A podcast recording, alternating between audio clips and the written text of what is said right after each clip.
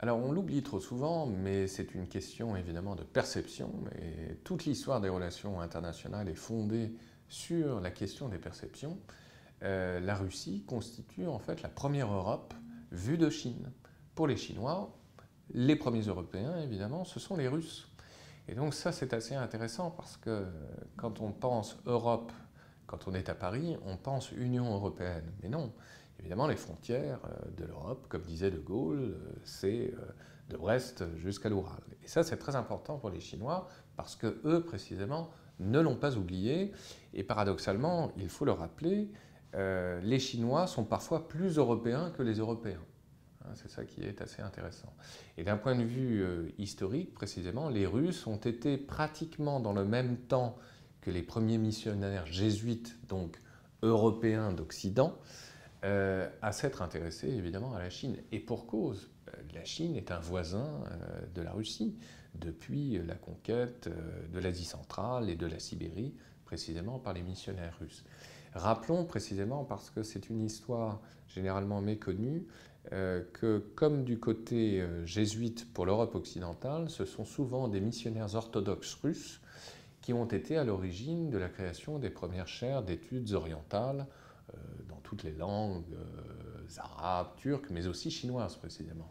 C'est vrai pour l'université euh, de Kazan au Tatarstan, c'est vrai pour celle de Saint-Pétersbourg un peu plus tard. Donc vieille connaissance finalement russe de la Chine et réciproquement bien sûr.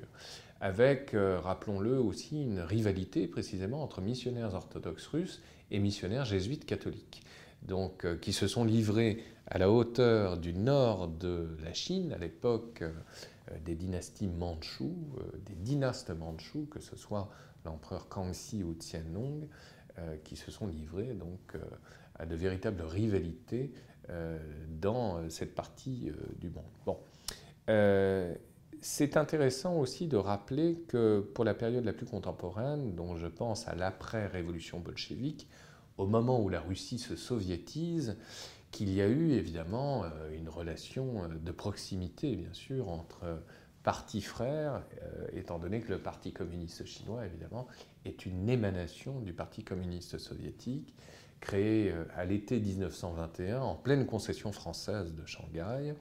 Et dès le début de sa création, il y a des rivalités entre les pro-soviétiques et puis je dirais les pro-chinois, comprenez Mao Zedong, qui très vite s'oppose euh, aux idéologues soviétiques ou d'obédience soviétique qui prônent une révolution ouvrière, alors que Mao Zedong, qui revient aux conditions même du terrain, hein, c'est un sociologue à sa manière en acte, euh, soutient le contraire. C'est-à-dire que si révolution il y a, cette révolution ne pourra être que rurale, étant donné euh, les particularités rurales majoritaires de la Chine.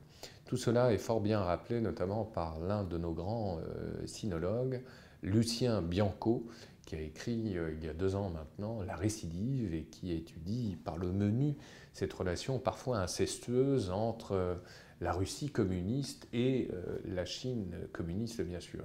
Et quand on va en Chine, évidemment, on ne peut rien comprendre aujourd'hui encore à la particularité politique de la Chine sans se référer à ce grand voisin euh, russo-soviétique. C'est vrai aussi pour tout ce qui a trait aux reconfigurations néo-impériales et euh, à ces grandes figures politiques euh, contemporaines qui incarnent justement cette forme de retour au néo-impérialisme, que ce soit Vladimir Poutine pour la Russie ou bien Xi Jinping précisément pour la Chine. C'est-à-dire qu'on ne peut pas comprendre ces grandes individualités sans se référer pour ces deux grandes individualités, précisément, ce passé historique respectivement de la Russie et de la Chine dans leur rapport justement au monde, un, rapport profondément, euh, je dirais, euh, ethnocentrique, hein, c'est-à-dire un rapport qui considère le monde comme étant euh, placé, je dirais, en périphérie par rapport aux, zones de souveraineté que l'un ou l'autre de ces États occupe. Hein. Euh, et donc, euh, en tout point, justement, ceci est important à rappeler pour les Occidentaux, Xi Jinping et Vladimir Poutine partagent d'une certaine manière la même culture politique. Même si on a tendance à rappeler, et c'est vrai que Vladimir Poutine est issu du KGB, eh bien le KGB c'est quoi? C'est une formation précisément communiste. Euh, et c'est cette formation communiste précisément que Xi Jinping lui-même a suivi.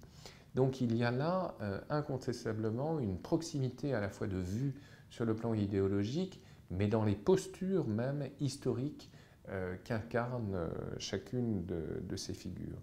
Ne pas sous-estimer malgré tout, malgré cette étrange similarité finalement des parcours, les très nombreux différents qui à terme euh, très certainement opposeront euh, les deux États. Et nous l'avions euh, déjà maintes fois dit au cours de nos émissions, différents autour de l'Asie centrale par rapport à des projets économiques souvent concurrentiels, différents par rapport à la question ukrainienne ou bien la question du Caucase, lorsque l'Ossétie et l'Abkhazie euh, ont proclamé leur indépendance reconnue par la Fédération de Russie, eh bien la Chine n'a pas suivi précisément son allié russe sur cette question.